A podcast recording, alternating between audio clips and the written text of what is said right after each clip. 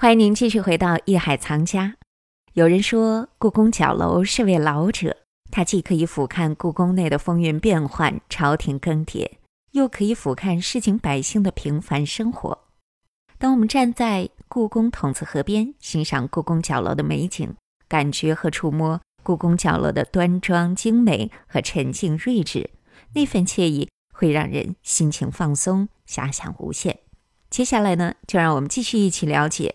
角楼的前世今生，欢迎走入艺海藏家。他呢，就是比如说他的地方啊，嗯。你想他的一生有百分之八十的时间是在故宫里头，嗯。他的生活啊，多枯燥乏味啊。把你别说放到故宫里头，嗯，把德亮从这从现在开始到他生命的终止都放在北京城，哪儿都不能去了。嗯，我估计北京城一地沟你都去过，都给我放在去转呀都放在北京电台那楼里。啊，那你就哪屋哪哪哪个女主持人我都跟说话去。那你不是说话的问题，那你 每个主任你都得跟人臭贫一会儿。呃，这个就是什么概念呢？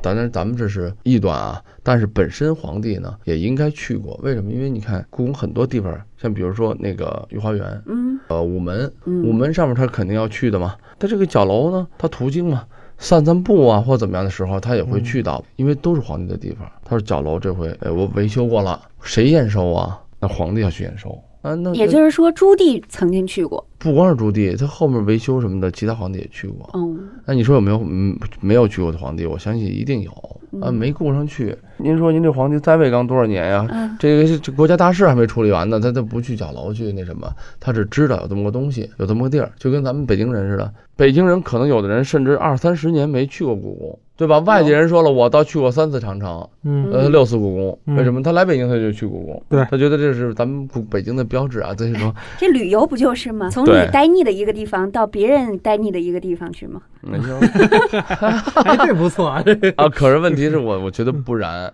嗯那这么说，故宫您待腻了吗？嗯不是，那得说您待腻了。我也没待腻。您天天的，我现在故宫还有好多地儿我都没去过呢，啊，我也想去，但是我没机会。哎，这箭楼和角楼到底有什么区别呀？箭楼就前门嗯最典型的正阳门，你知道吧？啊前面那个楼叫什么？就叫箭楼，啊，对，写的大字就是箭楼啊。为什么呢？顾名思义，放箭。为什么要放箭？因为它是防御。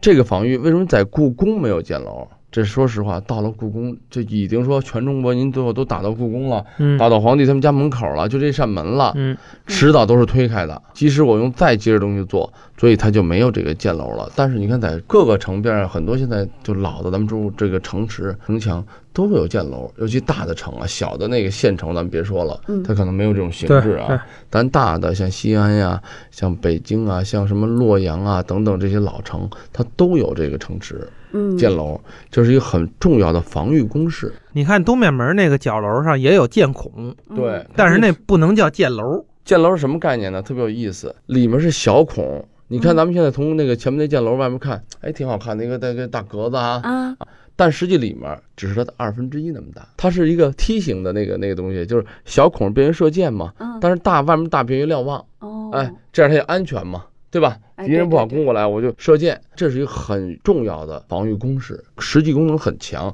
专门有囤箭的，在哪射啊等等啊，嗯，这样的话呢，就是这是一个重要的防御工事，实际就是一个瞭望工事。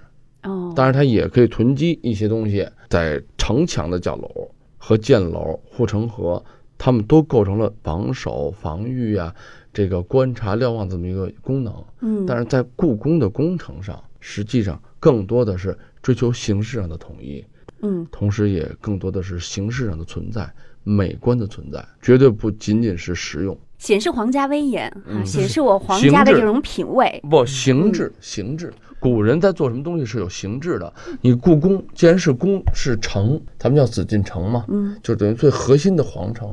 那你皇城就故宫皇上这点儿，它既然是城，它就得有符合它的形制。就咱们这个什么东西都是合乎礼数的，这是中国文化的一个特别重要的概念。什么叫城啊？四门为一城。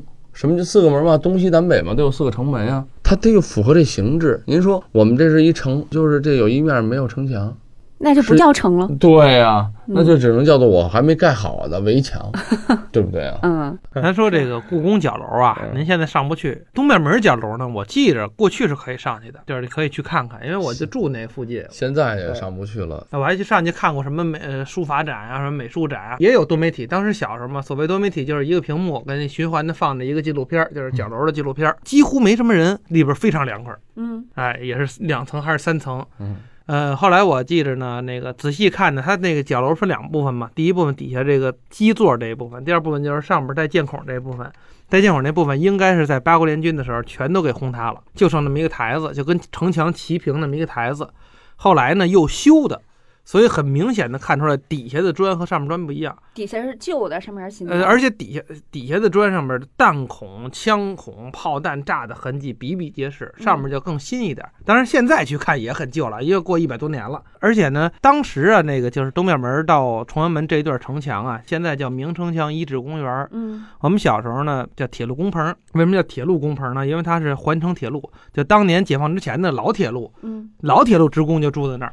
后来解放之后，也是一直一代一代就就就在那儿就就住下来，房子极矮极低，挨着城墙。那城墙当时就也非常低，比现在咱们看到的还低，而且都裹在屋子里边，就是你在外边根本看不见里边有城墙。我们小时候呢，就是顺着那个坡上去，有的地方能爬上去。说实话啊，这个角楼呢，从解放前到现在来讲，并不是咱们今天看到这个样子。为什么我这里要重点也说一句呢？就是咱们现在看到这么美丽、这么漂亮，甚至已经成为咱们京城一景的这个角楼啊，嗯在解放前，因为咱们随着这清王朝的没落嘛，从四九年，你知道咱们就看到这个角楼的时候，已经是荒草丛生啊。嗯啊，破败的很。为什么呢？你想啊，三六年的时候，不久它不就七七事变了吗？嗯然后就开始就是就是进入到抗日战争时期了，就就往后，那个时候随着清王朝的没落，整个故宫说实话都陷于一种没落。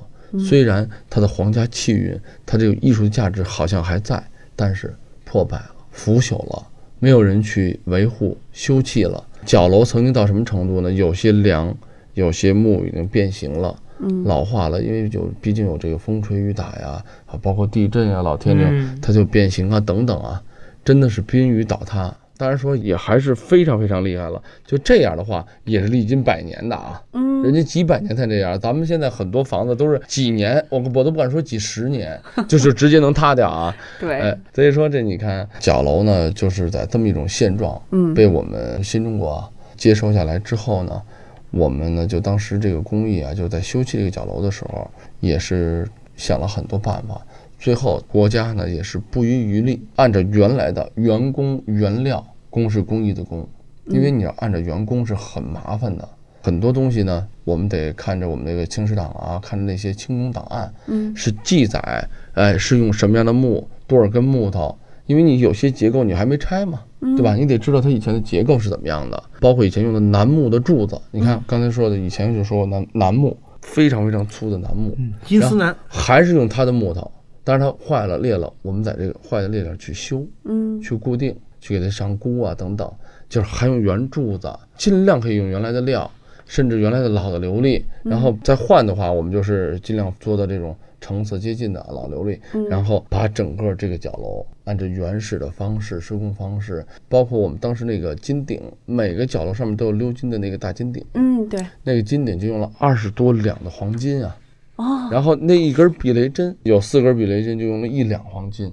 嗯啊，避雷针上用黄金呢。对，金的避雷针啊，避雷针是金，它也要漂亮嘛。以前古人就有避雷针的，要没避雷针，咱这房子得烧多少次啊？嗯，对对对，因为以前故宫是所有的古建筑里面最高的，直接就是招雷的。咱说，呃所以所以说呢，这种建筑角楼真是我们故宫。为什么我要讲一点这个呢？就在故宫人很多老师傅、老工匠、老的这些古建专家们的这种一点点努力下，嗯把不仅是角楼，还有故宫的很多古代建筑都按原状恢复了，嗯以至于我们现在时隔六百年，我们还能看到如此美丽的故宫。